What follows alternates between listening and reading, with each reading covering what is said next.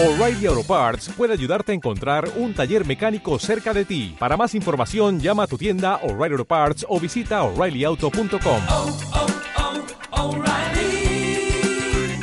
oh, Parts.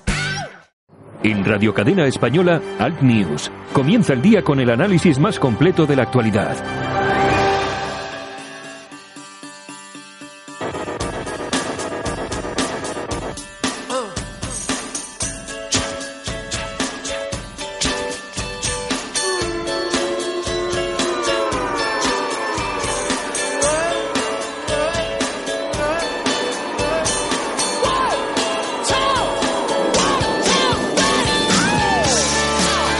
Saludos, bienvenidos, buenos días. Aquí estamos, no podíamos fallar. 25 del 11, aquí estamos, lunes, nos queda toda la semanita por delante. Gracias por escogernos.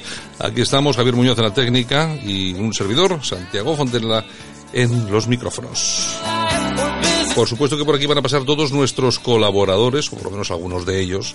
Vamos a estar con Yolanda Couceiro Molino en la revista de prensa, vamos a estar con Begoña Vila, Armando Robles, hoy vamos a tener a José Luis Corral, eh, presidente y jefe nacional del Movimiento Católico Español, que nos va a hablar sobre qué ha sucedido estos días con todo esto de los homenajes del 20 de noviembre a José Antonio, a Franco, los incidentes con la Femen. Bueno, nos vamos a enterar absolutamente de todo, porque esto, ya sabes que este tipo de cosas, pues hombre, tienen su interés, por lo menos de- desde el momento que las Femen van allá a desnudarse, pues bueno, algo, algo estarán haciendo bien ellos, no ellas, desde luego. Pero bueno, en fin, oye, las temperaturas, 2 grados la más baja en Teruel, las más altas, 23 graditos en Santa Cruz de Tenerife, Las Palmas de Gran Canaria y se le suma Castellón, así como por arte de magia.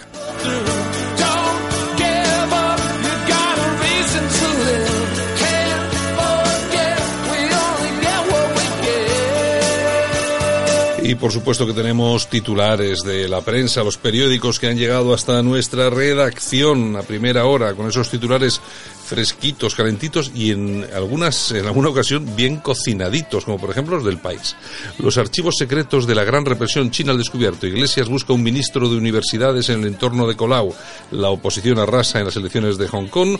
Bloomberg se lanza a disputar la Casa Blanca a Trump y apresado en la costa de Galicia el primer narcosubmarino de Europa. Habrá que ver y prestar atención a esta noticia que nos lanzan desde el país sobre Bloomberg que se lanza a disputar la Casa Blanca a Trump. Vamos a ver en qué queda todo eso porque, mm, bueno, eh, no sé, es un, es un tipo con carisma conocido y con mucho dinero, desde luego. Bueno, en el mundo, entrevista con el presidente de la de Galicia, Alberto Núñez Feijó. Sánchez nos ha mentido a todos desde hace seis meses. Fijaros, este hombre, si es incauto, que dice que nos ha metido desde hace seis meses, lleva mintiendo dos años por lo menos. En fin, el director de, de la FAFE firmaba alquileres con superprecios y la Junta lo sabía. Nadal da la sexta Davis a España, el mejor equipo del siglo XXI. Un magistrado del Constitucional propone amparar a Junqueras, ni más eh, ni menos. Bueno, vamos al ABC, Reyes del tenis, España gana en Madrid su sexta Copa Davis, la primera del nuevo formato con un Nadal inmenso. Formato, recordar que esta es propiedad de Piqué. Eh, No digo hasta ahí llego, no digo nada más para que todo el mundo sepa. Bueno, en fin. Y la razón, la negociación con Sánchez castiga a RC en las urnas. Memorable esta ensaladera para España. Interior diseña un dispositivo express para la cumbre del clima. Teruel no existe. Los móviles del Senado sin cobertura. Día Internacional de la Eliminación de la Violencia contra la Mujer. 275 niños huérfanos. Bueno, son los titulares como eh, de las primeras páginas y como se habrán figurado todos nuestros oyentes, pues eh, eh, ni una sola referencia al caso de corrupción más importante de la historia de España, que es el de los seres. Lo hemos dicho aquí, por activa y por pasiva, lo hemos comentado, por las buenas, porque tampoco nos vamos a enfadar ahora con los políticos, ya, bueno, pero hombre, podríais por lo menos los medios conservadores, los medios de la derecha, seguir, seguir un poquito con ese tema para que no se olviden, porque es que ya veréis qué rápido vamos a volver a hablar de Bárcenas y vamos a volver a hablar de la Gürtel. Y resulta que estos se van a despistar con el mayor caso de corrupción de la historia de España, además un caso de corrupción salpicado no solamente de las cuestiones innatas al robo, sino que además hay de todo, es como una película, hay salseo total, cocaína, puticlus, cenas y mariscadas. Es que lo tiene todo, lo tiene todo y vosotros estáis ahí sin sacarle partido. Es una cosa horrible. Y además venderíais un montón de ejemplares y nos haríais un favor a todos, a todos estos españolitos de a pie, que lo único que queremos es que se haga justicia, entre otras cosas. Y desde luego no se ha hecho justicia con lo que hemos visto hasta ahora, faltan todavía muchas causas, pero desde luego, si los medios de comunicación, si los grandes, eh, los mainstream no informan de estas cosas, las televisiones ya sabemos que no lo van a hacer porque están todas en manos de la izquierda, pero si los medios conservadores no informan y no informáis de esto, al final el ciudadanito de a pie pues se va a olvidar. Y lo que la izquierda quiere es que el ciudadanito de a pie se, se olvide y luego seguirán votando a PSOE, a corrupto PSOE, a la PSOE. Seguirán votando a la Podemos, a la, a la Casoplones, a Esquerra Republicana, al Partido Comunista Izquierda Unida, a toda esta gentuza. Que es la gente que tenemos que soportar en España, que es un horror. Nos esperan cuatro años que vamos a sudar sangre. O sea, es que no, y, y además, otro problema con esta gente, que es que estos ya vienen eh, aprendidos de casa. Estos ya vienen aprendidos. Y cuando digo aprendidos de casa, estos ya vienen aprendidos de Venezuela, bla, bla, bla, bla, bla, bla. Estos no los echamos del poder ni con agua hirviendo. Se las conocen todas. Fijaos lo que está pasando en Venezuela, que no se echa ni con agua caliente hirviendo a Maduro, porque lo tienen todo controlado. Y ha tenido que ser en Bolivia el propio ejército, en principio la policía, pero bueno, el propio ejército, el que ha tenido que echar al desalmado este. Iba muy de indígena, pero luego no le ha costado nada cepillarse a no sé cuántos indígenas en las manifestaciones que había por las calles. Y eso es lo que va a pasar aquí. Es que, que nadie se olvide de todo este, de todo este tipo de, de cuestiones. Cuando hablábamos de lo de eh, Chipras y todo aquello en Grecia, es que no tiene ni color. O sea, no tiene ni color. O sea, todo lo que es la base ideológica que trae Podemos eh, con Irán, con Venezuela, con todo el estalinismo, leninismo del que han presumido durante muchos tiempos. No tiene nada que ver con lo que ha pasado en Grecia, absolutamente nada que ver. Lo que vamos a tener que soportar aquí, luego vamos con Pedro Sánchez, que es una cosa, es nosotros con una lotería ahí, pero vamos inmensa. Lo que no sé yo, es como, fíjense ustedes, imagina, imaginaros que ponen el PP a, yo qué sé, no sé, no sé quién puede ser el más progre y el más, yo qué sé, a, Maroto, a, a- Alfonso Alonso, lo ponen de presidente del PP. Bueno, pues ni así el PP llegará nunca a ser tan malo como es el PSOE hoy en día. Y bueno, la gente lo sigue votando pues porque la gente se cree lo que le cuentan y se lo creen porque los mensajes le llegan de forma incesante y masiva desde los mainstream, desde los medios, desde los grandes medios de comunicación y las redes sociales.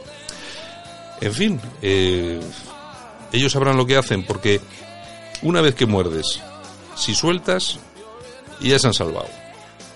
Ya se han salvado. Aquí la cuestión es morder y no soltar, pero parece ser que este tipo de cosas no las vamos a hacer. Así que bueno, ya veréis que pronto, ya veréis que pronto, eh, y ojalá me equivoque, que pronto vamos a comenzar otra vez a oír la Gürtel, el Bárcenas, el otro, y el PP, y no sé qué, y no sé cuántos. Empezaremos a hablar de, eh, de Rocío Monasterio, que ha hecho un piso de no sé qué, Iván Espinosa de los Monteros, un piso de no sé cuántos.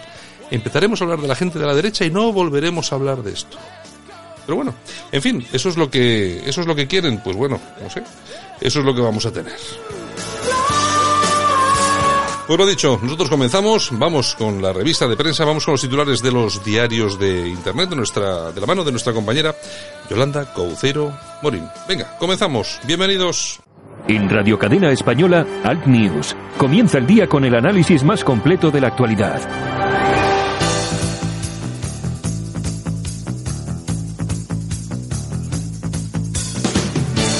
Ahora en Alt News, revista de prensa. Los titulares de los medios alternativos en Internet con Yolanda Couceiro Morín.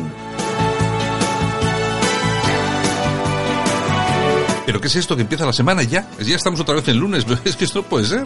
El lunes y casi terminando el mes de noviembre. Esto, pero vamos, pero- pero- pero esto de- Esto con- como pasa el tiempo. Pero con lo bien que estábamos de fin de semana, con toda la, la lluvia, el frío, el viento, sofá, nada, nada, nada. Nada, esto, nada, esto es una cosa. Bueno, Buenos días, buenos días. titulares de prensa, como Bueno, siempre. antes, antes de los titulares yo quiero saludar a Justo y a Mar, que son dos oyentes de Al News de Cantabria, que este fin de semana han estado en Bilbao y nos han venido a visitar. Pues muy bien. Gente Oye, muy maja. Oye, hace falta, hace falta para darse una vueltita por Bilbao a, a, ver, Lo- a vernos el rostro. Luego publicamos la foto, luego publicamos la foto con Justo y con Mar. Ujú. Así que un besito para ellos desde aquí, desde Al News, desde Bilbao. Pues muy bien, y agradecidos. Y agradecidos, por supuesto. Bueno, además de todos modos, ya te digo, hemos quedado con ellos un día para, tenemos, tienen que venir otra vez y comer con ellos. Bueno, Bueno, nosotros ir a Cantabria, que tampoco está mal. tampoco, no, no está mal. que allí no, está, no está mal, no está mal, la verdad es que no Hay está muy mal. buena gente también. Hay que reconocer que no está mal, no está mal. Exactamente. Bueno, un, eh, juzgan a un argelino en Valencia porque agredió a dos chicas que se besaban en la calle, no te lo pierdas. Las insultó, las llamó lesbianas de mierda y bueno, dijo que dos mujeres no se pueden besar en la calle y que los mayores tienen que decir a los jóvenes lo que está bien y lo que está mal. ¿Y dónde era esto? En Valencia. En Valencia. En Valencia se está juzgando ahora aquí al argelino. O sea, porque dos chiquillas estaban dándose un Eh, beso. exactamente. Bueno, pues es lo que tenemos, no pasa nada, ¿eh? Todos tranquilos, que no pasa Son absolutamente cosas nada. aisladas, casos Son aislados. casos aislados, es la democracia, es... bueno, son Oye, pues, gente que pues, viene- pues, pues imagínate si ayer domingo llegan a ver a las Femen en la Plaza de Oriente en pelotas en un acto de la Falange. Oye, luego dicen, luego dicen que no sé qué, de la falange, no sé qué, pero si no ves, pues gente muy, muy moderadita, no les, no les pasó nada. No, las, las dejaron despelotarse y punto, eh, libertad de expresión. Y ya está. Exactamente. Así que, bueno, Entre, entre otras cosas porque en este país ya se sabe que si haces algo contra una mujer, aunque venga a provocarte, pues la tienes las que perder. Así que es mejor levantar las manos y decir me rindo. bueno, depende. Si la mujer es de derechas, puedes hacer lo que quieras, porque no pasa nada, ¿eh? Sí, si es Rocío Monasterio, puedes hacer No, lo que te pase. exactamente. Pero si es de izquierdas, cuidadito, no te pases de la raya. Bueno, bueno, Bueno, ¿tú conoces al rapero Jace? pues no. ¿No conoces rapero es que yo el rap, la verdad es que estoy un poco... Bueno, yo tampoco soy muy rapera, pero bueno, es eh, lo traigo aquí a colación porque es el mejor expediente del máster de estudios americanos de la Hispalense. Bueno, no te, no te lo pierdas. Un, un rapero. Un rapero se está preparando para oposiciones para profesor y el martes, o sea, mañana, Mm. recogerá el premio en la iglesia de la Asunción en Sevilla. Bueno, pues vamos a escuchar un poquito. Vamos a escuchar, venga.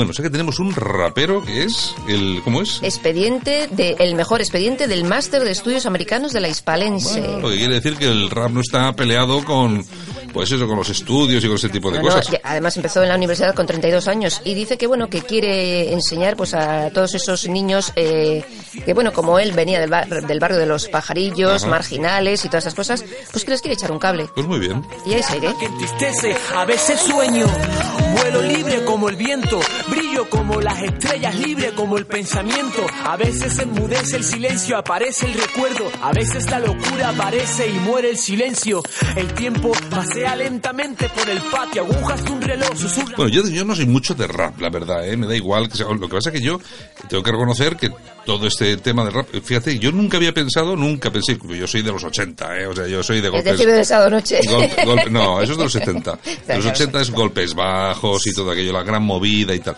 Y yo nunca había pensado que esto del rap iba a ser así. El otro día, fíjate, estuve viendo un vídeo de Drake en el en YouTube, que es un rapero muy Sí. famoso, pero es un vídeo que tiene más de mil millones de visualizaciones. Se dice pronto, ¿eh? Se dice pronto, o sea, no sé, bueno, si los pobres te pasa a ver a los de golpe bajo si tiene 20.000 visualizaciones. Estamos Son ya- otros tiempos, Santiago, son otros tiempos.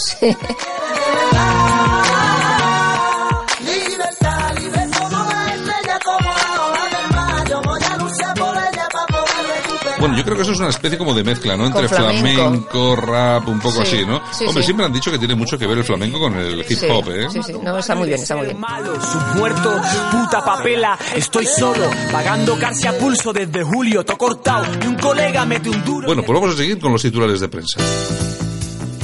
¿Qué más tenemos, Yolanda? Bueno, pues nos vamos a casoaislado.com. Vámonos allí. El país, el periódico El País, sale en defensa. ¡Ala, ala, ala! bueno, no pasa nada. Has, estado, has estado muy bien ahí con el- lo del país, el periódico. Exactamente, exactamente. Hay que, puntualizar cuida- todo. Cuidadín. Exacto. ¿Qué Bueno, tenemos? pues el país sale en defensa de los menas. Hombre, claro. No aumentan los índices de delincuencia, Claro que no. dicen. Claro un que artículo, eh, en un artículo, pues eh, dicen que los menores, eso, no aumentan los índices de delincuencia ni suponen un gasto de mil millones de euros. La lo periodista. país, lo país. La periodista que ha escrito el artículo podría pasarse pues por el barrio del Raval en Barcelona o por Hortaleza en Madrid o simplemente María Martín, que es la la periodista que pues que se podía llevar a algunos a su casita, ¿no? Sí, bueno, esto es lo de siempre. Aquí no, eh, lo que pasa es que, vamos a ver, estos son, estos son los típicos eh, periodistas mercenarios, ¿no? Progres. Entonces, entonces te viene el tío y te dice, vamos a ver, oye, haz un artículo para quitarle importancia a eso de las menas, porque ahora Vox, como lo está metiendo todo en canción, bueno, y entonces te escribe un artículo, eh, pero es lo mismo de eso que le dicen, oye, voy ahora en contra, y Claro, también te lo hace en contra. Lo es que un- haga falta. Es una todoterreno. Exactamente, así es. Bueno, pues seguimos. Venga, ¿qué tenemos? Nos vamos a la tribuna del País Vasco.com. Venga. El PP compara a Vox con Podemos. Los populismos eh, campan tanto a la derecha como a la izquierda del arco político.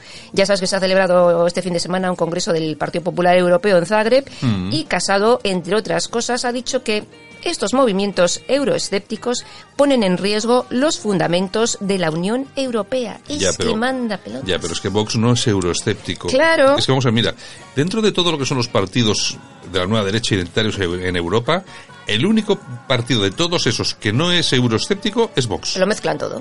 Lo claro, porque, hombre, Vox se puede decir, no, es que no nos gusta cómo está montado así el tema y que quisiéramos que... de- Bueno, vale, Vale, de acuerdo. claro. Pero no está en contra de la Unión Europea, no está en contra del... O sea, no, no, o sea, son inventos. Y luego el Partido Popular, si piensa... Vamos a ver, es que yo, yo se lo digo por enésima vez. Si de verdad piensa el Partido Popular que va a quitar un solo voto a Vox con este tipo de tonterías, que se lo vaya pensando, porque es que van a multiplicar. Yo eso lo he dicho también, ¿eh? Dedíquense ustedes a rebatirle en los mensajes que de verdad importan a la gente, que son, que son seguridad, inmigración, el futuro de las pensiones, eh, yo qué sé, la memoria histórica, la ideología de género, la, imposición. Hablen ustedes de eso, pero ¿qué- ¿ustedes de verdad creen que le importa a alguien que ustedes se vayan a Europa a, a decir que el populismo... Que no, pues, que no le importa nada, es que estáis en otro planeta. ¿Por qué La te verdad- crees tú que yo soy un verso suelto en el Partido Popular? pues será por eso. Porque pues digo que- las cosas. Pero es que vivís en otro planeta, de verdad. ¿Pensáis que vais a quitar un voto a Vox así? No lo entienden, no lo entienden y así nos va. Bueno, bueno, así ¿qué nos más? va. ¿Qué más? ¿Qué más? Ramblalibre.com. Muy bien. Rescatadas 17 víctimas de trata y explotación sexual y detenidos 16 integrantes de un grupo de proxenetas. La operación de la policía para desarticular esta banda, pues bueno, ha sido en Valencia y en Alemania. Muy bien. ¿Qué más? Pues nos vamos a alertadigital.com. ¿Qué tenemos? Envían a juicio al presidente de Vox en Barcelona por un presunto delito de odio contra inmigrantes musulmanes. ¡Qué Bueno, raro! bueno, ya estamos. Joan Garriga y Mónica Lara se sentarán Lora, en el Lora, banquillo. Mónica Lora. Mónica Lora, perdón. Durante la campaña electoral de 2011 con Plataforma por Cataluña, hay que recordar, buzonearon pues unos cheques ficticios de Mm. Sí. 4.000 euros, ¿te acuerdas? Sí, sí. A nombre de un tal Mohamed Alcabre y con un texto y con un texto en el que se acusaba al Pacto por la Inmigración de haber repartido 4.000 millones entre los inmigrantes. Y eso es, eso es xenofobia. Eso es xenofobia y ahora Eso le sientan en el banquillo. Un delito de odio. Sí, Eso es la libertad de expresión. Es decir, por, vamos a ver, tú harás una campaña, todo lo imaginativa que puedas, Claro. eh, para denunciar un tema en concreto. Es, pero aquí estamos en lo siguiente. ¿Es verdad que cada inmigrante, eh, como yo os comentaba en ese panfleto, Cuesta- cuesta 4.000 euros? Pues hombre, Ya está. Bueno, hay que demostrarlo. venga. El diestro.es. ¿Qué tenemos ahí? Aquí tenemos otro. Arturo Valls, que este se quiere hacer Hombre, publicidad Sí, gratuita. a cuenta de monasterio. Exactamente, la denuncia a Rocío Monasterio 14 años después. Sí, o sea, la contrata para hacerse su loft. Antes de ayer. Exactamente, y ahora resulta que le viene bien denunciarla. Pues, pues eso, Arturo Valls, que como no vende. Bueno, pero es que es- este es otro que le han dicho, oye, mira, tú tienes esto, vamos a denunciar para montar un poco de... Es que vuelvo a, la- vuelvo a ello, vamos a ver. Que no van a pillar a esta gente robando. O sea, vamos a ver, es que y no vais... van a dar más votos. Claro, que no vais a pillar a, a la Rocío Monasterio ni a Ibar Espinosa Montero robando. O sea, olvidaros de eso, no lo vais a pillar. Y si os metéis en sus negocios, eh, pues, bueno, que habría que meterse en los negocios de, De la, mi- muchos. de la mitad de España, pero vamos, lo que no puede ser es que un tío venga y sobre todo que esté planteado como está planteado. Mm, Claro. Oye, montamos una lonjita, me monto aquí un pisito, luego Mm. pongo aquí la sociedad para disimular. Ah, y luego 14 años después Re- denuncio. denuncio. Claro, porque me viene bien. Que no, que no, que no. Que no, cuela Arturo Valls. Además, que Arturo Valls, que, gordo. O sea, uf. Sí, pero Arturo Valls, mm, que yo sepa, no ha dicho nada de los seres, ¿no?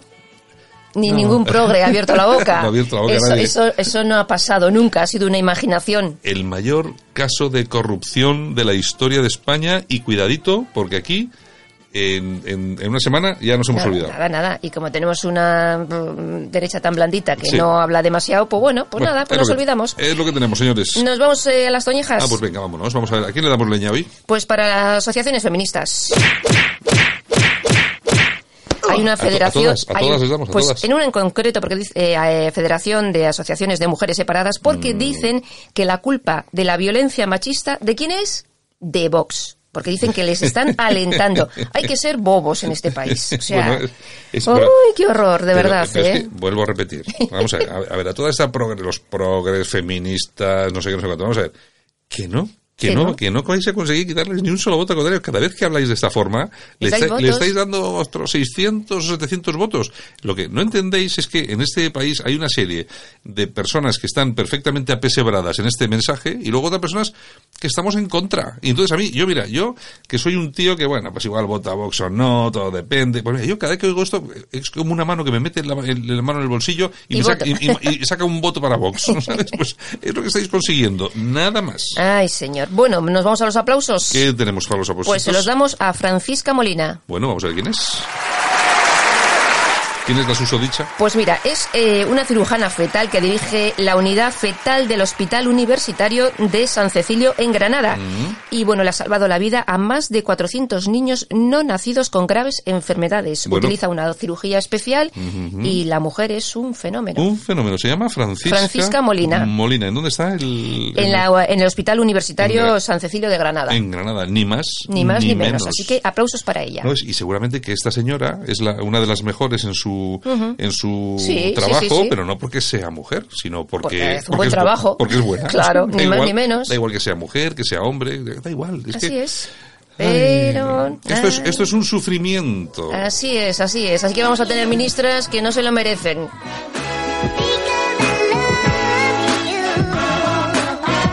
Bueno, Yolanda Cemorín en Twitter. Bueno, pues nos vamos. Mañana volvemos. Besitos mañaneros para todos desde Bilbao. Hasta otra. Adiós.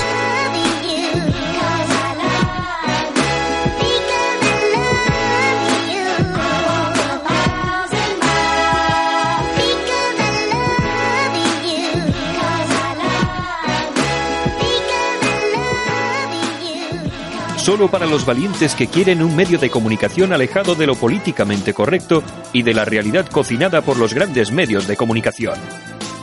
Alt News. Somos diferentes. Somos alternativos. Con Santiago Fontenla. En Alt News, La Ratonera, un espacio de análisis de la actualidad con Armando Robles y Santiago Fontenla.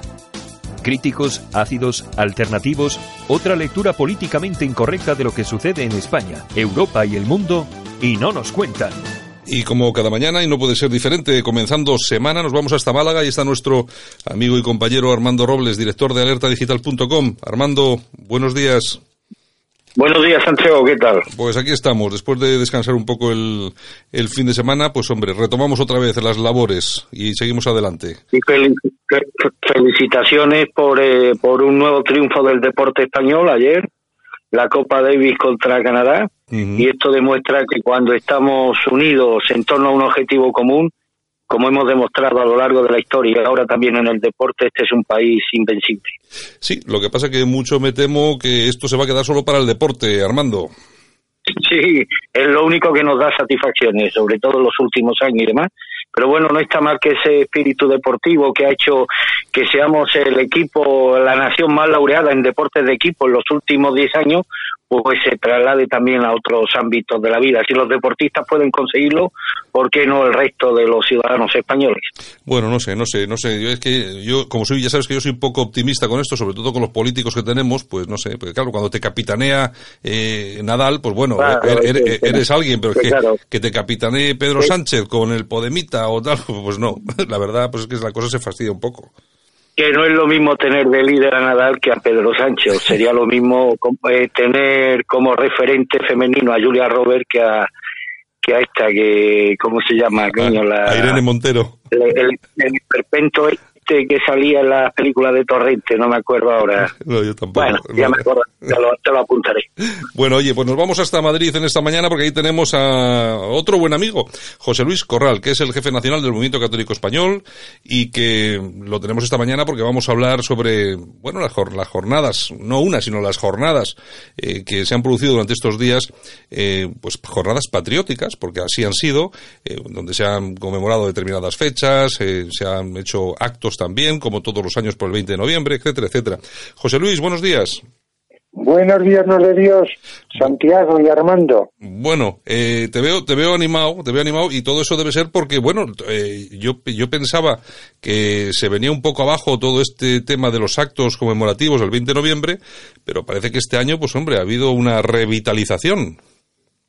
Pues más bien sí, verdaderamente estas fechas siempre suponen para nosotros esa revitalización, supone una inyección de optimismo, de alegría, de fuerza, de pujanza patriótica y católica y este año pues ha sido de la misma manera pero quizás reforzada todavía porque ahora tenemos ración doble. Ahora cuando queremos ver a Franco nos vamos al Valle de los Caídos donde está su cenotafio es decir su antigua tumba y nos vamos a Mingo Rubio donde está secuestrado y, y enterrado de manera que no podamos llegar hasta la tumba porque Franco está secuestrado y escondido pero bueno, vamos a Rubio, aquello está lleno de flores, es algo Mm. impresionante. Bueno, habéis hemos cantado el primer cara al sol en Rubio este, este sábado, ayer.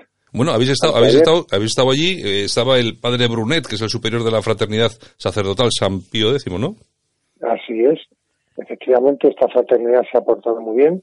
Ha celebrado un solemne eh, funeral por el alma del caudillo y luego pues ha acudido hasta, hasta el Panteón de Mingo Rubio para hacer un requiem allí a la puerta porque ya digo que lo tienen con cadenas y candados y no podemos entrar. Bueno, y en, el, en los actos conmemorativos de ayer de domingo ap- aparecieron las Femen, como no podía ser de otra forma. Bueno, pues es, es como ya una buena señal, ¿no? De que somos importantes. Eh, porque si el señor Soros y todos sus adláteres se molestan en, en mandarnos aquí a estas, estos ejemplares de hembras chillonas, eh, rabiosas, eh, bueno, yo creo que las feministas deberían querellarse contra ellas, ¿no? Porque eso, eso es una ofensa a la dignidad de la mujer, ¿no? La manera en que se presentan. Sí, sí. Es una utilización del cuerpo de la mujer. Bueno, ¿cómo es que no protestan las feministas?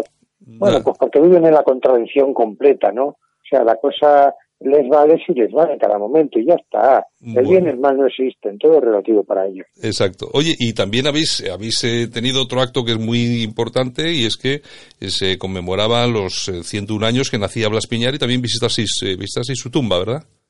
También estuvimos en su tumba, efectivamente. Una cosa íntima, familiar. Fuimos pocos, pero hay gente que le tenemos mucho cariño. Es nuestro padre espiritual, es nuestro maestro, nos ha enseñado mucho, ha tenido una vida ejemplar, ha tenido una familia numerosísima, ocho hijos, 43 nietos, 98 bisnietos, y la cosa va creciendo todavía. ¿eh? Quien, quien también tiene mucho cariño a Blas Piñar es Armando Robles. Armando. ¿Cuánto Hombre, fue colaborador nuestro hasta su muerte. Estuvo los cinco, sus últimos cinco años de vida. Y si me permites una anécdota, me gustaría hacerla pública, Santiago, que tiene que ver, bueno, con mi un- último encuentro personal con don Blas Piñar. Él eh, ya estaba prácticamente, eran sus últimas semanas de vida. Me llamó por teléfono y me dijo si podía ir a verlo a su casa de Madrid, a Puerta de Hierro cogí un ave desde Málaga, fui a verlo, era un sábado, además un sábado de julio muy caluroso y, el hombre estaba esperándome en el portal de su casa, o sea, digo, el hombre con, to- con sus 94 años a cuesta estaba estaba estaba esperándome, eh, me, pasamos a su despacho eh, lleno de libros, de legajos, en una auténtica maravilla y quiso hacerme depositario de un documento que había llegado a sus manos y que me comentó que a su muerte pues pasaría a la fundación que llevaría su nombre y que presidiría su hijo, el general Blas Piñar. Y era un manuscrito del propio Leroux al general Franco en plena contienda civil adhiriéndose al movimiento nacional, conociendo los precedentes de Leroux, su alineamiento al principio de su trayectoria política con la izquierda más radical, pues no dejaba de ser un documento histórico de primer hombre, de primer orden. El hombre estaba, estaba muy emocionado, pasé mis últimas cuatro horas con él y éramos conscientes, tanto él como yo, que era la última vez que nos íbamos, que nos íbamos a ver. Me despedí de él con un profundo y casi interminable abrazo y fue uno de los momentos más emotivos y entrañables que recuerdo haber vivido por lo menos en los últimos 20 años. Bueno, yo, yo a Blas Piñar, que lo he visto en, diversas ocasiones, lo, que, lo, lo único que puedo decir, podría decir muchas cosas, pero lo único que puedo decir es que me pareció siempre un hombre honesto y, y un patriota. Eh, eh, vamos, a, vamos a ver, a José Luis, si te parece, vamos a comentar un poquito el, todo el tema este del lo que ha sido sacar eh, los, los restos del, del caudillo del Valle de los Caídos. Al final, ¿qué, ¿qué han conseguido los socialistas y todos sus adláteres, todos sus compinches con, con esta cuestión? ¿Ha sido mm, revitalizar todo es, lo que es el recuerdo de Franco? Porque claro, aquí hablamos siempre mucho de libertad de expresión, eh, no, hay, no hay ninguna duda de que se puede hacer cualquier tipo de homenaje ah, desde comunistas como la Pasionaria o Carrillo hasta terroristas, eh, y lo hemos visto cada día, pero luego cuando hablas de Franco, efectivamente la cosa está absolutamente, pues, eh, bueno, censurada. Pero eh, sacar los restos del caudillo del Valle de los Caídos ha, revit- ha revitalizado esa figura y ha movilizado gente Sí, sí, ha habido un efecto rebote, indudablemente, que, ha permitido que esto pues, recobre una fuerza y un vigor, porque claro, aquí en esta sociedad dependemos mucho de los medios de comunicación masivos. Claro. Y como continuamente, un día y otro, se está hablando de la figura de Franco, pero mucho más que cuando él estaba en vida, salvo en la época de guerra, claro. Pero, pero después es que no se hablaba de Franco tanto como se está hablando ahora. Y cuando murió, pues bueno, eh, en su enfermedad los partes médicos, pero eh, luego el, el velatorio y el entierro, y se acabó. Y prácticamente no se habló más, se habló un poquito, pero es que ahora es continuo. Es algo algo increíble. O sea, está ganando batallas después de muerto como el Cid como el Campeador. Cid, sí, sí. Oye, y fíjate Y una no cosa. solo en España, es que es a nivel mundial. Claro, claro. Es que, es que el, el día 24 de octubre había en Mingo Rubio y en el Valle de los Caídos, había acreditados 500 y pico periodistas, creo que eran 145 televisiones de todo el mundo, muchas de ellas emitiendo en directo, y las cadenas españolas prácticamente todas emitieron en directo el, el acontecimiento, o sea, algo increíble. Oye, y fíjate una ¿Verdad? cosa, eh, José Luis, eh, fíjate una cosa que cuando se hace, se hace, eh, se hace público en exclusiva por el diario El Mundo del testamento de Franco, eh, bueno, eh, yo no sé lo que podrá pensar una, una determinada, eh, no sé, un gru- determinado grupo de, de personas, de gente, ideológicamente me refiero en este país, pero claro, lo que queda absolutamente nítido y claro es que Franco por lo menos no robó ni un duro, ¿eh? Por supuesto que no. Claro. Eh, fue, aparte que era una persona que vivía en la austeridad, eh, era, era un militar, era, era un hombre del campo de batalla. Es, sabido que él no tomaba ni vino en las comidas, que el único alcohol que tomaba era el día de Nochebuena que tomaba una copita de anís. Supongo que sería de la asturiana, claro. Pero, pero nada más, que, mm, que su frac de cuando fue gobernador de Baleares lo mandó a arreglar para cuando tuvo que, que estar en el bautizo del príncipe Felipe, que por cierto ha firmado el, el Nihil Ostat, ¿verdad?, para que le, le saquen de, de la tumba. Mm, es- Esto es algo también de, de una villanía. O sea, esto recuerda, en cierto modo, como, mm, como, como esas tribus africanas, ¿verdad?, en las que obligan a, a los hombres a matar a sus propias mujeres, a los propios hijos, a los propios familiares, o ver cómo violan a sus hijas, mm, pues, pues eh, que nada menos que un Felipe VI tenga que firmar un decreto de este tipo para sacar a un hombre de la tumba con el que ha convivido cuando era pequeño, con el que ha jugado, pues es verdaderamente tan macabro todo y tan masónico, porque, mm, bueno, esto lo ha explicado muy bien el profesor Bárcena, claro, es que tuvieron secuestrados a los monjes durante varios días, y los monjes estaban encerrados en sus celdas, no se podían mover, no ya solo por la basílica, sino por su propio monasterio no se podían mover libremente, no podían acceder a su basílica. ¿Qué estuvieron haciendo en ese tiempo ahí en la basílica? Y en el momento mismo del entierro, eh, los dos nietos, Merry y Cristóbal creo que fueron, eh, que Merry maldice públicamente a la ministra y a los responsables. Yo lo he hecho hoy también en la Plaza de Oriente, he maldecido públicamente a este gobierno y a todos sus responsables en la vida y en la muerte y ante el Tribunal de Dios. He hecho de la más solemne en la Plaza de Oriente, ante las estatuas de nuestros antiguos reyes de la Reconquista y de nuestros reyes de visigodos, ante el Palacio Real, que es el símbolo de la autoridad de la corona y del Estado español, y lo he hecho con esa autoridad que se me alcanza, que es la de, la de mantener y, ver, con un movimiento político la legitimidad del régimen de Franco, del Estado Nacional y de nuestra tradición. Y las he maldecido públicamente. También maldije a Juan Carlos, por cierto, el, el 20 de noviembre del año 2013. Y poco después le pasó lo del elefante y dimitió el, el, el 2 de junio del año 2014. O sea que. Le echaste el mal de ojo. Surtió efecto, sí, sí, sí. Armando. Armando, ¿tienes alguna cosa para Sí, José Luis Corral? Precisamente una de las cosas que solía decir Girón de Velasco es que temía comer con Franco porque él era de buen comer, Girón de Velasco, porque no había visto en su vida una persona más frugal en sus hábitos alimenticios que el general Franco. Y claro, esto le obligaba a él a ser un poco comedido en la ingesta de alimentos, que algo que no le hacía especialmente ilusión. Pero respecto a lo que ha dicho José Luis, mira, hay un dato que corrobora la existencia en España de un, de un franquismo sociológico que no se había detectado y esto se ha visto con eh, se ha visto muy claramente en las últimas elecciones generales.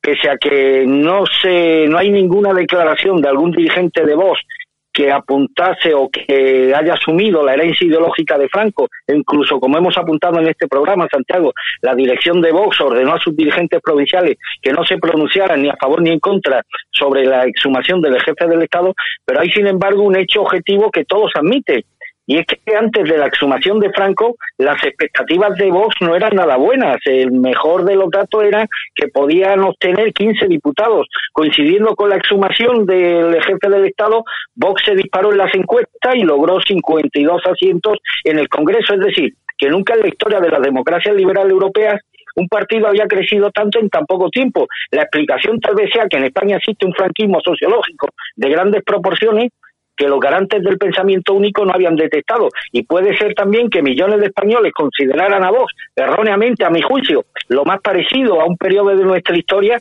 que les trajo paz, progreso económico y bienestar social, algo que ningún régimen comunista podía haberles ofrecido nunca.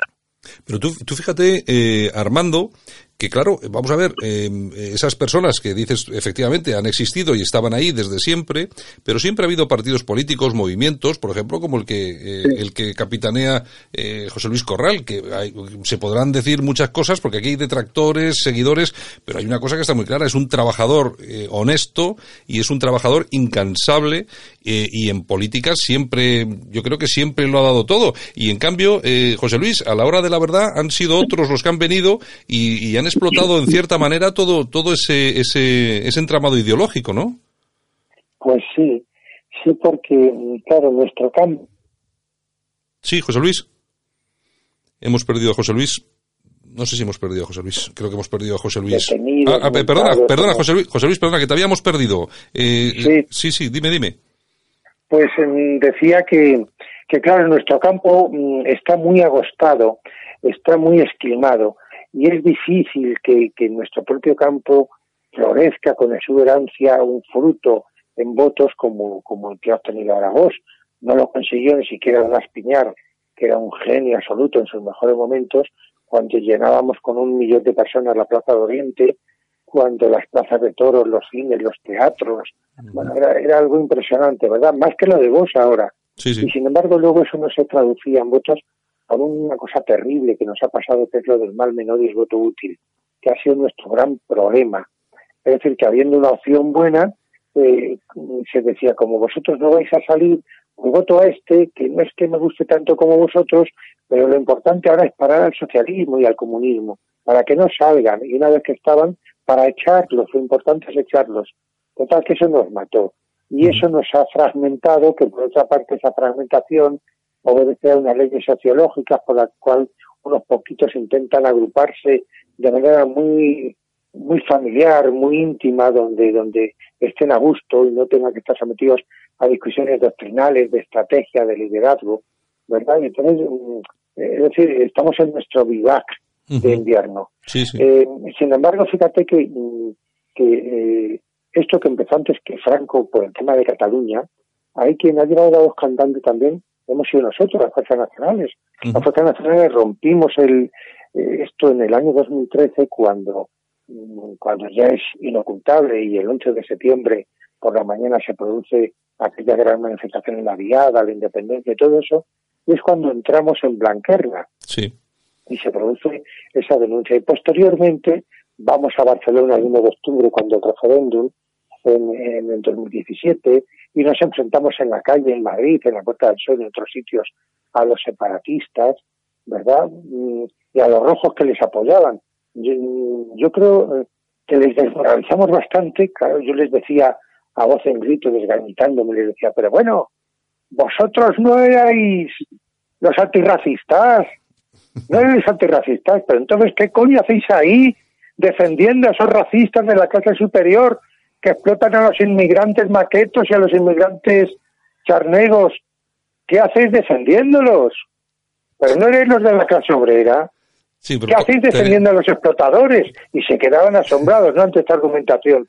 Y, y fue cuando la, la- la España de los balcones, las banderas en los balcones, Sí, sí. eh, y todo eso, sin embargo, no fuimos capaces de aprovecharlo electoralmente.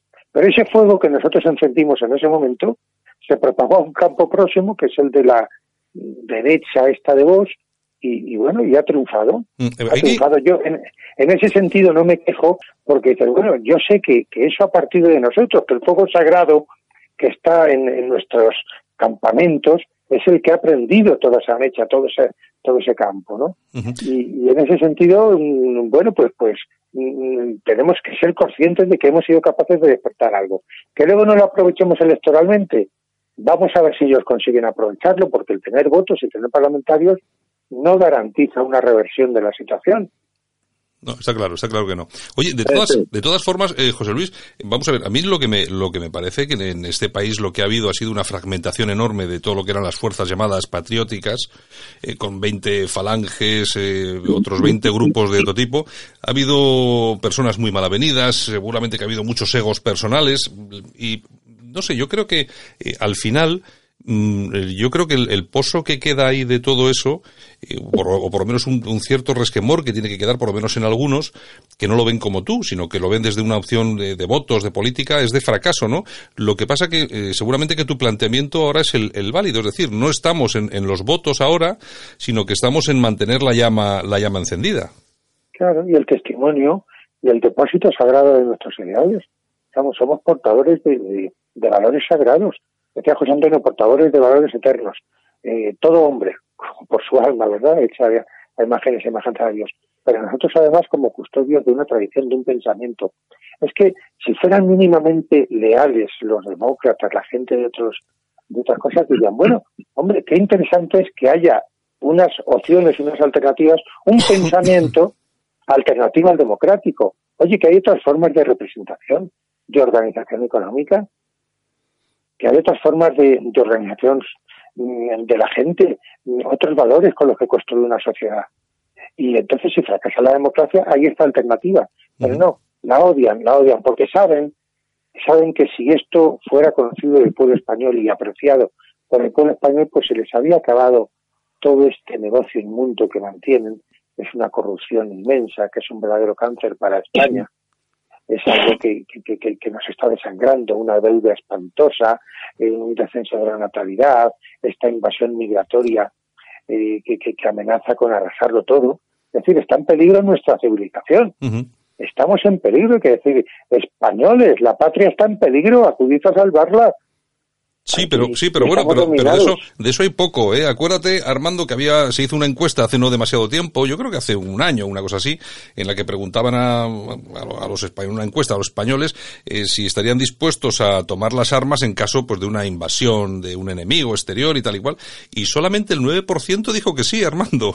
es un poco Sí, es- bueno, esto es que lo hemos dicho tantas veces en este programa, que aquí lo que existe es un patriotismo de hojalata al que le pone mucho el Viva España de Manolo Escobar y de granar una serie de chascarrillos cuarteleros y patrioteros, siendo el Arriba España el más elevado intelectualmente de todos ellos, pero realmente compromiso ético con España, como el que durante años ha mantenido José Luis Corral y tantos otros, pues desgraciadamente es un sector muy minoritario de la sociedad española. Si me permite, Santiago, ayer, de lo ocurrido ayer en el acto organizado, pues entre otros por José Luis, a mí me parece un escándalo lo que ocurrió con el tema de la FEME, pero no por estas desapresivas que al fin y al cabo hacen lo que les ordenan hacer y demás. Tú imagínate en un acto en favor del aborto, si hubieran aparecido allí pues un grupo de mujeres católicas, ¿no? Reivindicando el derecho a la vida, lo que a estas horas estaría diciendo la prensa sobre este, sobre este grupo. A mí me llamó la atención que ayer en todos los titulares se ponía más el acento en la naturaleza ideológica de los convocantes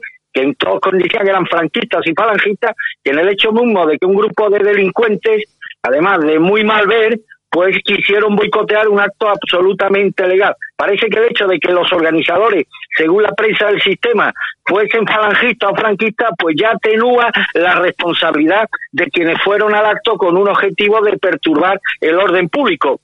Y es que en estos tiempos de reduccionismo intelectual, que por desgracia estamos viviendo, la izquierda es experta en estereotipar a sus rivales políticos en el imaginario callejero y dada la incapacidad de la derecha, sobre todo de la derecha liberal, de oponer batalla ideológica a la izquierda, pues se está logrado que determinados estigmas sean indelebles. En esta democracia tan moderna, y tan garantista, según nos cuentan, para un amplio sector de la opinión pública, es preferible que te condenen por saquear el dinero de los parados andaluces o metértelo por la nariz que ser exhibido como un ultraderechista o como un falangista o como alguien que pacta con ellos, aunque no sea verdad. Si, por ejemplo, criticas una ley de ingeniería social del sistema, eres un machista, un facha, un homófobo, un xenófobo, alguien que odia a la mujer y que merece pudrirse en la cárcel. Entonces, mi pregunta relacionada con esta premisa eh, que he puesto es muy, bueno, es muy directa. ¿Cuál, es, ¿Cuál crees tú, José Luis, que es la naturaleza de esta incapacidad de la derecha para imponerse argumentalmente a la izquierda, pese al zurrón ideológico que tiene, repleto de trampas y de mentiras? Sí, bueno, en primer lugar es que los que manejan los hilos de la izquierda y de la derecha les asignan unos papeles. Eh, y bueno, pues la, derecha de, ninguna manera está dispuesta a cuestionar el sistema y lo que se propone en definitiva, que no es otra cosa que, que arrasar nuestra moral y nuestra civilización. Y la derecha se preocupa sobre todo por valores económicos y, bueno, pues que, su estatus no se lo quiten. Pero esto que comentabas tú es muy interesante. ¿Qué pasaría si? es que ha pasado. Es que tú fíjate lo de Blanquerna, que, que yo te lo puedo contar porque estuve allí y, resulta que lo único que ocurrió es que en un acto libre al que se podía entrar libremente sin invitación, antes de que comenzara el acto, que no se interrumpió, un grupo de personas entran durante un minuto, solo un minuto, y lo que dicen todo el rato es, no nos engañan, Cataluña es España y catalanidad es hispanidad. Y se van sí. como han venido. Un minuto nada más. Bueno, pues eso supone eh, condenas de, de, hasta más de cuatro años de cárcel para cada uno, con agravantes de odio ideológico. Y la Generalitat, con dinero público, pedía 15 años para cada uno de ellos. Imagínate qué enormidad, qué enormidad cuando tanto se alardea de libertad de expresión, cuando estamos acostumbrados a que no solamente se interrumpen actos de estos, sino que se tiran huevos, se ataca, se ataca, eh, bueno, pues con cócteles molotov, se destruyen tantas cosas. Eh, es increíble o sea, el comportamiento de unos y de otros, y sin embargo, qué odio tan sectario. Pero mm, esto eh, alcanza niveles de irracionalidad. Mm, ¿Por qué odian de esta manera? Pues porque, porque un espíritu perverso, de raíz satánica, fíjate, me contaba un, cura marista, eh, que entonces era cura en la guerra, le movilizaron, y decía, oye, los rojos tenían un furor diabólico verdaderamente. Dice, el más moderado, si no blasfemaba 80 o 100 veces al día, no blasfemaba ninguna, vamos, es que era increíble, qué odio tienen. Esta gente tiene odio y es un odio irracional. Luego, aparte, claro, el tema de las temas, pues encima solo atizas con dinero. Ya sabéis que han descubierto entre los manifestantes lo mismo que habíamos conocido en la transición. Estos manifestantes, eh, Santiago y yo sabemos también de militancia, y no es fácil mantener a un militante en la calle horas y horas un día detrás de otro. Nosotros haremos un 20 de noviembre como este, estamos tres o cuatro días en danza y terminamos agotados y, lo hacemos pacíficamente. Imagínate lo que es estar en la calle eh, tirando cócteles, enfrentándose a la policía, corriendo de un lado para otro. ¿Creéis de verdad que eso se hace gratis? Pues no se hace gratis, circulan sobres, circulan sobres con mucho dinero dentro. Y a veces esos sobres se los lleva gente que no participaba, que se los dan por error y lo cuentan. Esto ha pasado ahora en estas revueltas de Cataluña y pasaba en la transición en Madrid. que en una carga policial se meten en un portal, que llega un individuo que empieza a repartir sobres, que alguien que se ha metido ahí lo coge pensando que es propaganda y cuando llega a su casa lo abre y hay billetes de los más grandes en circulación. Sí. Esto, esto se mantiene así, claro. El dinero que tienen los oros y compañía, cuando el dinero es algo que se crea artificialmente, que, que los Estados Unidos que tienen una imprenta con la cual fabrican dinero y son los amos del mundo, con una imprenta. ¿eh? Y, y ahora, pues, ¿quién maneja el dinero? ¿Quién lo crea? ¿Cómo se fabrica? Pero, ¿sabemos algo de todo eso? Eh, eh, lo fabrican en Bruselas eh, y a la Fábrica Nacional de Moneda y Timbre dice, usted fabrica monedas de dos euros y billetes de 20 euros y en otros sitios fabrican otra cosa. Bueno, ¿quién lo fabrica? ¿Con qué orden? ¿En- ¿Con qué criterio? No lo sabemos. ¿Quién sabe eso? Sí, no, es, es un tema, es un tema, es un tema a estudiar. Además hay mucho dinero, hay mucho dinero corriendo por ahí. Sí que es cierto que hay sobres, eso está clarísimo, porque es lo que dices tú, no se mantiene 15 días eh, la tensión en la calle de la forma que se hizo en Cataluña, eh, de, de forma gratuita. O sea, hay, hay gente, y sobre todo gente que viene de fuera y que tiene que estar ese viaje, cómo se mantienen, dónde duermen, de qué forma comen, etcétera, etcétera. Los Todo eso. detenidos parece que son los pocos detenidos, que esta es otra cosa increíble. Vamos a ver, si salen ahí una serie de gente, pues yo les rodeo, las manzanas donde estén, les rodeo eso con, con 2.000, con 3.000, con 5.000 policías y militares, y lo que haga falta, los cojo a todos uno por uno y van todos a Chirona y los identifico a todos. ¿Cómo es que solo detienen a tres? O sea, esto, esto es tremendo. Oye, Pero los que han detenido sí parece que son todos españoles, ¿eh? la, Ajá. la inmensa mayoría. Hay muy pocos extranjeros. Pero eso lo explica el dinero. Ese dinero está circulando en sobres, en sobres para, para no hacer transferencias, para no hacer pagos con cheques, claro, para, para que no estén en nómina. Ni siquiera quieren saber cómo se llama cada uno, sino que eso circule. Y funciona. Bueno, oye, eh, José Luis, una, una, una cuestión ya de, de un interés eh, por, por el asunto, porque donde habéis eh, hecho el, el sábado una celebración, una comida, creo que habéis hecho, ha sido en el bar La Oliva, que es, el propi- es propiedad del, El chino franquista. del chino franquista. Uy, Bueno, oye, aquello estaba abarrotado, estaba petado, bueno, hasta la calle. Algo increíble, este hombre está teniendo un éxito. Mira, van de toda España a visitar el bar, a hacerse fotos con él. Él además es simpaticísimo, es extraordinario, regala calendario, regala bolígrafos, mm, te pone ahí el cara al sol, lo tiene todo decorado de esta manera. Bueno, Oye, no ha tenido- la, la- no ha tenido la ninguna- ley va, a va a atribuir esto, Sí, sí, porque la- claro. la, ley está que, que llegó al Congreso y que la han aprobado, pero que no ha entrado en vigor porque se han disuelto, se han disuelto las cámaras, pues está previsto el, el prohibir suspender y demás a los partidos, asociaciones, etcétera, y mandarlos a la cárcel por lo menos cuatro años, ¿verdad? Hay multas tremendas que nos quitan el patrimonio, pero está previsto también que los locales, que alguna gente interpretó que era para el Valle de los Caídos, no, para el Valle de los Caídos tienen otros artículos, Mm. pero para estos locales también en esa ley está ya previsto cómo los van a cerrar, cómo los van a multar con multas fortísimas y, y van a prohibir esto porque es que eh, hay una cantidad, una eclosión de locales de este tipo por toda España que es que se llenan, Claro. es que triunfan. Sí, no, no solamente es el del chino, eh, porque, bueno, lógicamente está Casa Pepe, que ya es, algo tradicional. Sí, sí, el cangrejo en la solana, bueno, Exacto, sí hay en muchos sitios, Casa Labio en Ávila, sí, no sé, Bueno, oye, y este-. Y este hombre, yo estaba hablando una vez con él porque lo quería, lo quería traer al programa. Lo que pasa que me dijo que las horas que tenía era muy complicado porque parece ser que tiene mucho trabajo. Y em, no, este hombre no sufre ahí ataques ni cosas de estas porque conociendo a los, a los autodenominados antifas, pues me imagino que algún problema sí que tendrá. Le han pegado, le, le han entrado y le han pegado. Ajá. y detuvieron al agresor que al final 160 euros que no ha pagado. Pero es que tiene muchas visitas también de mucha policía, Sí, claro. eh, claro. municipal y nacional. Mm, Pues en vez de ir a otro sitio, paran allí y toman allí cosas. Así que casi siempre hay por ahí policías. Y por eso es difícil un ataque. Oye, eh, estoy viendo en las fotografías de esa comida que estaba allí otro incombustible que es José María Permuy. Ah, sí, claro, claro.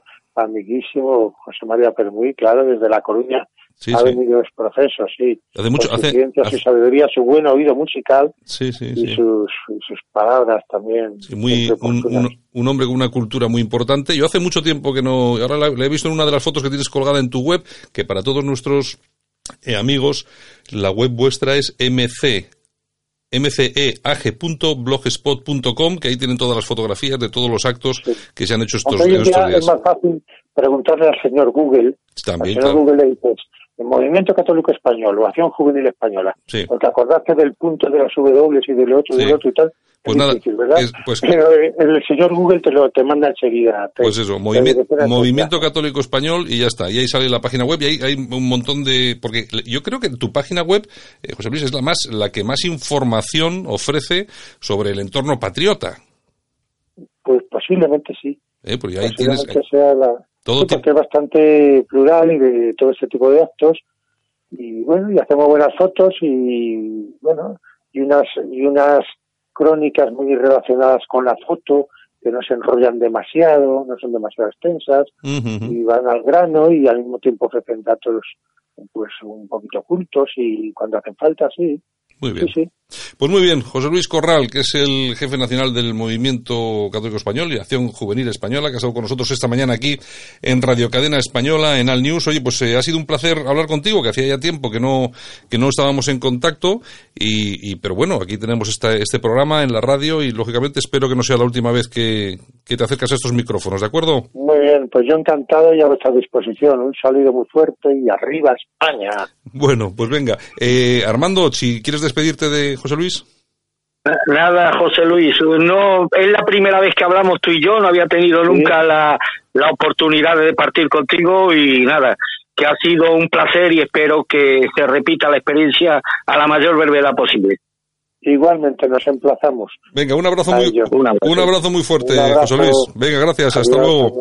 Bueno, eh, entretenida la charla que hemos tenido con, con, Sí, José, hombre. con José Luis, que además es un, es un hombre, pues, pues fíjate los años que lleva en esto, es eh, inmenso. Bueno, si te parece... Yo nunca, nu- nunca había hablado con él, es la primera vez, Santiago. Bueno, bueno, pues eh, espero que no sea la que no sea la última. Vamos a poner una Sí, sí, sí. vamos a poner una cuñita y, y volvemos ahora mismo, ¿de acuerdo? Estupendo.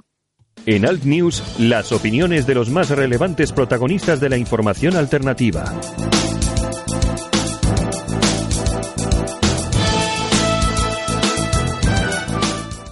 Solo para los valientes que quieren un medio de comunicación alejado de lo políticamente correcto y de la realidad cocinada por los grandes medios de comunicación. Alt News. Somos diferentes. Somos alternativos. Con Santiago Fontenla. Pues Armando es lo que han conseguido estos socialistas, ¿eh? Re- reavivar la llama de, de todo lo que ha sido el franquismo, etcétera, etcétera, etcétera. Sí, sí, yo estoy convencido que hay un franquismo sociológico en España incluso superior al que al que yo preveía y demás. Te he puesto antes el ejemplo de Bosch, pero fíjate, Santiago, hombre, también es verdad que la zona en la que yo vivo no es el País Vasco ni Cataluña. ¿Tú te puedes creer que yo en mis años de vida en la calle, en los contactos con la gente de la calle, no me he encontrado nunca a nadie, a nadie que me haya hablado mal de Franco? Pero es que además tú sabes que está muy en boca de los españoles cuando las cosas no van especialmente bien, cuando los políticos cometen alguna de las barrabasadas a las que nos tienen muy acostumbrados, hay una coletilla que es muy española y no es de ahora, sino de siempre. Ay, si viviera Franco, este los pondría caldo. Siempre ponen eh, eh, eh, el término de Franco en comparación en positivo con las cosas que no les gusta del actual del actual sistema y demás, ¿no? Cuando ocurre alguna cosa especialmente hiriente, siempre los españoles tienen en boca la rememoración de, de Franco en contraposición pues al cúmulo de, de desastres eh, que protagonizan los, los políticos del sistema. Y Pues sí. esto no es casualidad, No. esto es la prueba evidente de que existe un franquismo sociológico opacado, solapado durante mucho tiempo, pero que a la mínima posibilidad que tiene, pues flota y con una fuerza y un vigor, como se ha visto en las últimas elecciones generales. Que yo, que yo siempre he pensado que ese franquismo sociológico eh, estaba en el PP, pero ya no está en el Sí. PP, ahora está en Vox. Claro, ya es, un, ya es un franquismo sociológico sin complejo, ¿no? Sin complejo. Y lo que ha dicho José Luis es un fenómeno incluso comercial. La cantidad de establecimientos hosteleros que están floreciendo en toda España al reclamo de símbolos, eh, de símbolos relacionados con la con la España de Franco. Hombre, si tanto molesta ayer estas cosas los comunistas, hombre, eh, vivimos en una sociedad de libre mercado. Yo, yo invito a los marqueses de Galapagara que pongan una bodeguita en Madrid con símbolos comunistas, con el Che Guevara, con Stalin, con Lenin. Bueno, yo creo que allí no iría ni el gato, pero en fin, que vivimos en una economía de libre mercado. El problema no es, eh, es que claro, aquí está ocurriendo una cosa eh, muy, muy, muy, muy llamativa. Es que se intenta criminalizar a los votantes de un partido político cuando nos habían dicho que la- nos habían hecho creer en la infabilidad de los votantes. Sí, es sí. decir, uno de los mantras de los demócratas de toda la vida es que los votantes nunca se equivocan. Parece ser que sí, que se equivocan cuando votan a otras opciones políticas que ellos que ellos eh, no que a ellos no les gusta. Vox es hoy lo que es y muy a mi pesar o muy a mi favor, pero Vox es hoy lo que es gracias y no a pesar de los millones de españoles que han confiado en su proyecto político. Así que si nos atenemos al diagnóstico que hace la izquierda, nos encontramos tal vez ante una masa de gente enajenada que delira cuando vota y que necesita ser guiada y conducida al redil de los de los ciudadanos eh, ejemplares. Pero si aceptamos la lógica democrática como la mejor de todas las que han sido creadas por el hombre, oh, pues yo creo que, que esos millones de votantes que han tenido voz, pues merecen cuando menos el respeto que sí tienen los españoles que votan a opciones llamadas progresistas. Sí, por aquí hemos recordado en más de una ocasión que aquí siempre nos han vendido la, no sé, la- no, no sé si ya- si es una broma de aquello de que se podía defender en democracia cualquier cosa. Es mentira, no se puede defender cualquier cosa porque no te dejan, efectivamente. Tú fíjate todo el tema este que está ocurriendo con el franquismo, ¿por qué alguien no puede poner, eh, si puedes poner a Lenin, puedes poner a Stalin, ¿por qué alguien no puede poner siquiera a Franco o a quien, o a quien le dé la gana? Pues bueno, pues eso, eso es lo que no se puede defender en democracia. No dejan de defender democracia. Yo, la verdad, es que no es que sea Pero- es- pero especialmente franquista, pero siempre defenderé que puedan monte, que puedan estar, que puedan hacer, que puedan hacer lo que les dé la gana, vamos.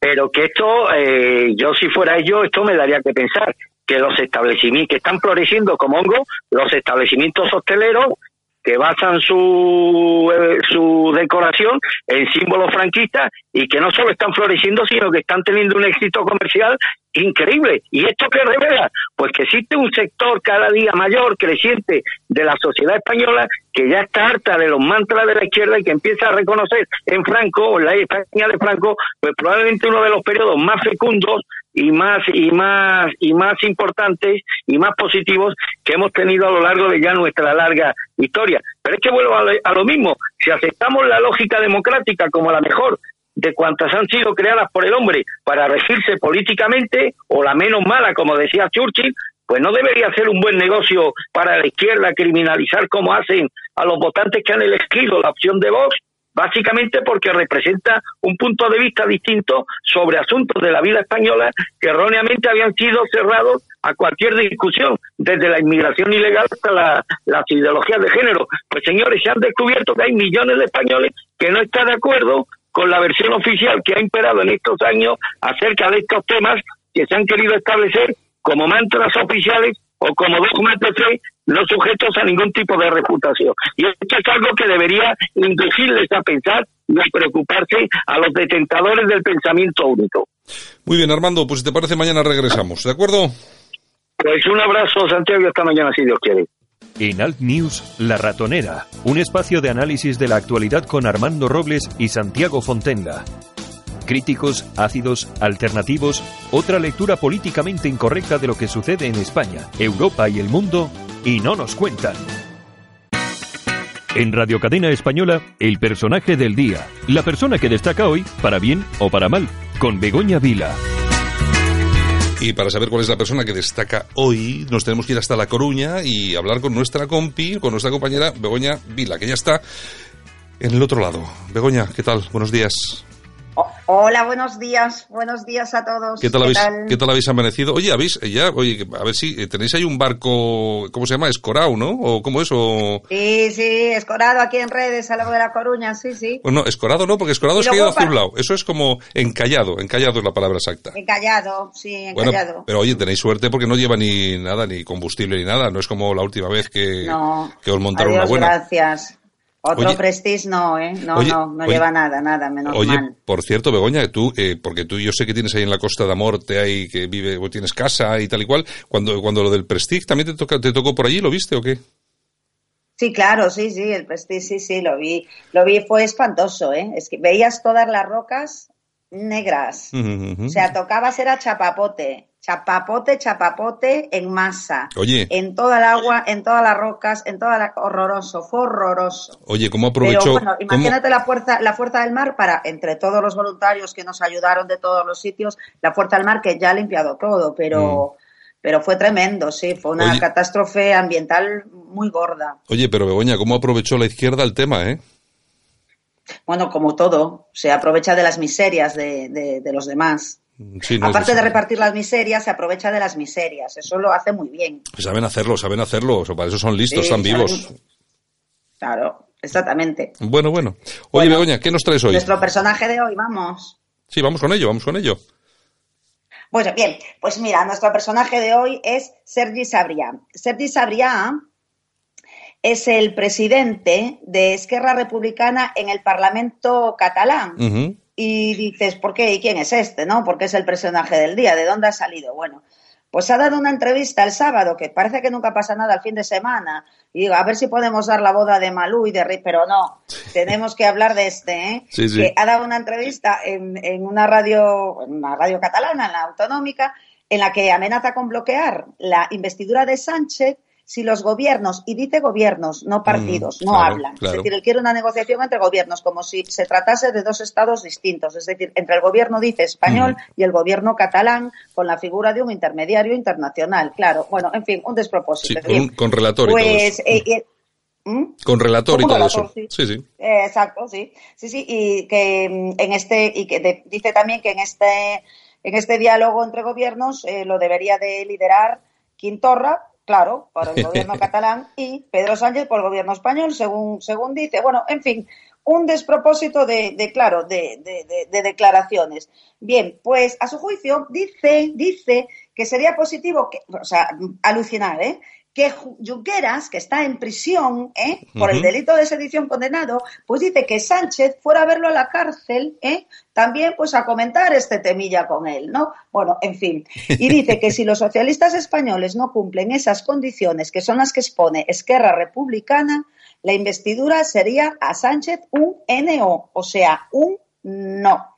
Bueno, vamos, aquí ¿sabes lo, que, ¿sabes lo que pasa ahora, Begoña? Es que vamos a ver. El, yo fíjate, yo creo que están metiendo la pata, porque están poniendo el listón muy alto, los de Esquerra Republicana, y lógicamente Sánchez tiene que entrar por ahí como sea. Lo que pasa que como lo están haciendo público de tal forma, al final le van a dejar con los pantalones, eh, ya sabes, bajadillos, ¿no? ¿Tú, tú, Claro, tú crees, tú crees sí. que al final, bueno, y además lo de visitar en la cárcel tampoco es tan raro, porque ya estuvo nuestro amigo el Coletas, Pablo Iglesias. eh, estuvo, Sí, sí. estuvo con él. Entonces, yo no, hombre, vamos a ver, dice que es inamovible en esos puntos que ha pedido, eso de negociar de Estado a Estado y todo ese tipo de cosas. Eso, eso, eso es algo en principio que no puede ser aceptado, es inaceptable por Pedro Sánchez, pero conociendo a Pedro Sánchez, seguro que le da una vuelta de rosca, nos lo presenta de alguna forma y sí que le hace. No, im- impo- imposible. Mira, Esquerra Republicana son muy listos, porque ellos sabes que no quieren la independencia, porque yo estoy completamente segura. Lo que pasa es que se mueven muy bien en ese rol que tienen, porque siempre digo que es para mantener y justificar su trabajo y su sueldo. Entonces, eh, ellos, en la, como dijo este ahora en la, en, que- en las- en la entrevista esta que le hicieron Sí. Radio Cataluña, dice, nos movemos muy bien porque cada vez que vamos a las urnas, los independentistas subimos, entonces no les importa nada ir a las urnas, ¿no? Eh, lo que piden es, pero tres cosas, amnistía y autodeterminación de Cataluña, con lo cual primero un referéndum. Mesa de negociación entre gobiernos, sin condiciones ni vetos. ¿eh? Y si no, es un no. Entonces, eso es imposible. ¿Y qué ha dicho en esta misma radio el día anterior, que entrevistaron a Miquel Iceta, el del el- el PSC, el socialista catalán, le, le contesta al locutor, usted me pregunta por la autodeterminación y yo le digo que no y pasamos a los postres, le contesta. ¿Y los postres qué son? Los postres eran las elecciones, porque entonces es que no hay otra. Porque claro, ningún gobierno sensato, aunque este no tiene nada de sensato, este que se puede hacer, que yo creo que no, eh, puede, desde luego, porque es anticonstitucional, no, no puede permitir eso y el rey no puede firmar un gobierno de esas características, con esos acuerdos, que eso también es otra. ¿eh? Está claro, sí. Eso también es otra. De momento ya hay para la semana que viene una mesa de negociación entre partidos. Entre partidos, ¿eh? Que va mm, por Esquerra va Rufián, bueno, van tres, que no. Por Esquerra va Rufián, eh, Marta Vilalta, que es allí una diputada de allí, y, y Jové, también un diputado de allí, y por el PSOE va Adriana Lastra, el secretario de organización del PSOE catalán, Salvadorilla, y el tercero no saben si mandar a Ábalos o mandar a la ministra Calvo. O sea, eh, eh, eso es una mesa de negociación al principio para contentarlos entre partidos, pero después de eso es eh, que es em, eh, condición indispensable la negociación entre gobiernos. Es decir, te puedes imaginar qué vergüenza en Europa eh, y en España, a Quintorra, ¿eh?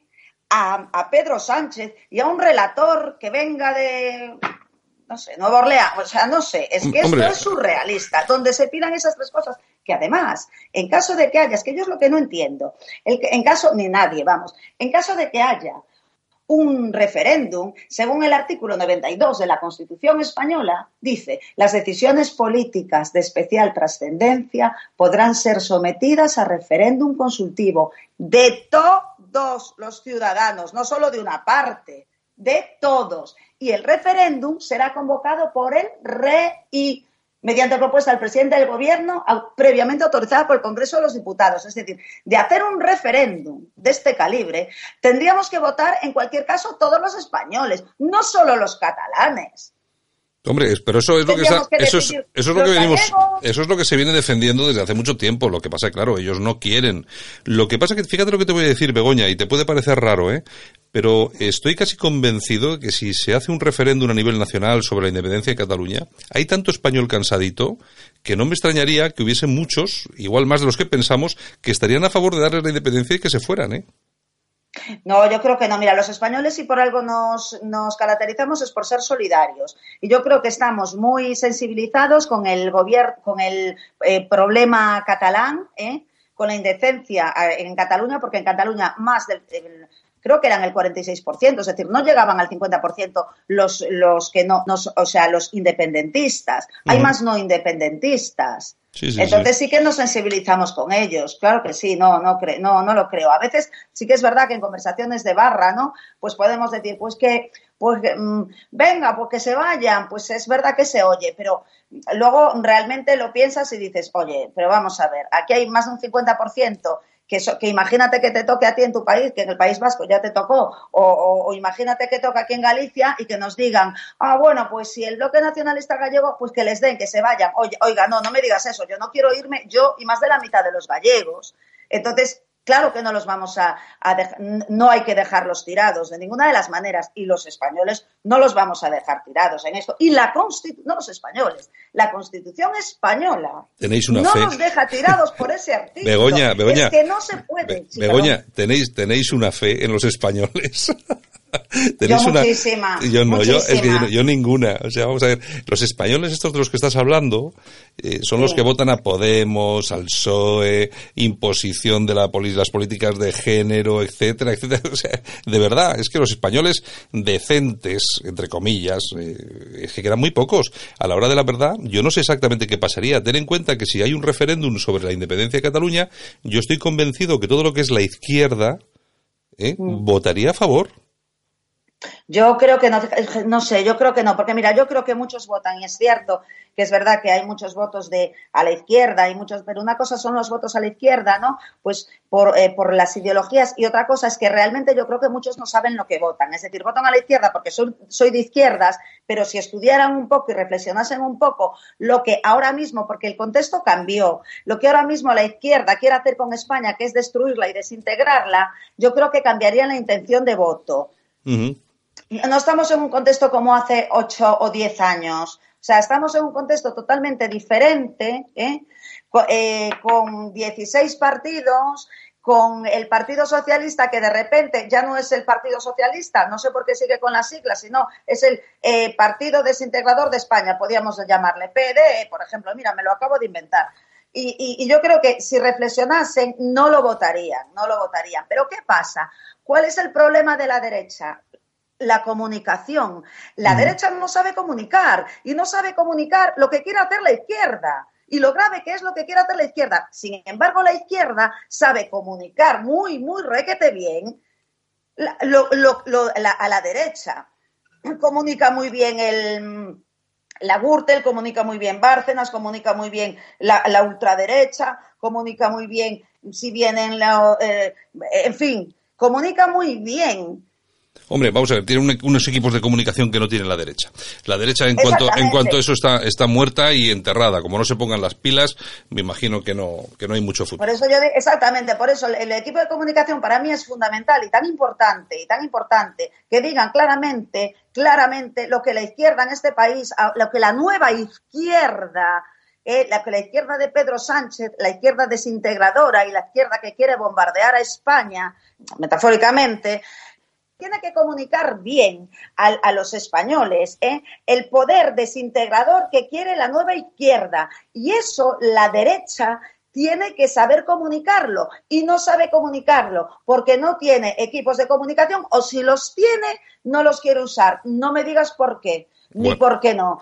Entonces, mientras, entonces, claro, si se comunicase, si a la gente en la calle les, le- nos explicasen exactamente lo que quiere hacer esta nueva izquierda, que no es la izquierda de antes, yo creo que la mayoría de esos votos, desde luego, o se quedaban en casa, en la abstención, yo no te digo que fueran a la derecha, pero se quedaban en casa, pero desde luego a esa urna de este nuevo partido desintegrador de España socialista no irían. Es que estoy completamente convencida, pero convencidísima. Los españoles no quieren la destrucción ni la desintegración de España. Bueno. Es que ni los catalanes. Bueno, Begoña, como siempre, nos vamos, que estamos sin tiempo. Oye, porque yo te dejo y haces el programa tú sola, ¿eh? Ah, ya, perdona. Hay otra cosa que me No te digo yo, ¿no ves? Lo último, último, lo último. De este, de este, Sergi- de este, de este que ya no me acuerdo ni el Adelante, nombre, adelante, adelante, este, sigue, sigue. Sergi Sabria, Sergi Sabria, ¿eh? este elemento que hizo estas declaraciones de Esquerra, dice, qué gracia, que sin esto, que habrá una, guan- una gran coalición y le llama la gran merdé, la gran merdé, eh, la gran coalición PP-PSOE, la gran merdé. Y lo que van a hacer ahora, ¿qué es? La, la, la superlativa merdé, porque vamos. o Bueno, sea, oye, eso era, una, eso, era, eso era una canción de la trinca. Pues no sé. Sí, pues sí, la- sí, lo de la merdé. Pues la gran una- merdé. Sí, sí, era una canción. Sí, sí. Bueno, Begoña, que te dejo, que si no me haces tú todo el programa. ¿Vale? Bueno, nada, no, que va, que va. Hala, hasta mañana. Venga, hasta mañana. En Radio Cadena Española, el personaje del día. La persona que destaca hoy, para bien o para mal, con Begoña Vila.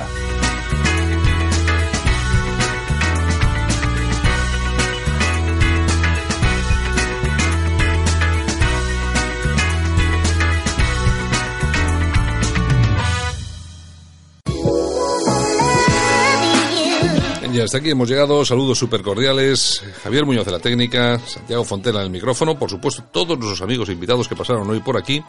Y mañana regresamos con más información y con más opinión, aquí en Radio Cadena Española. Buenos días, España. Hasta mañana.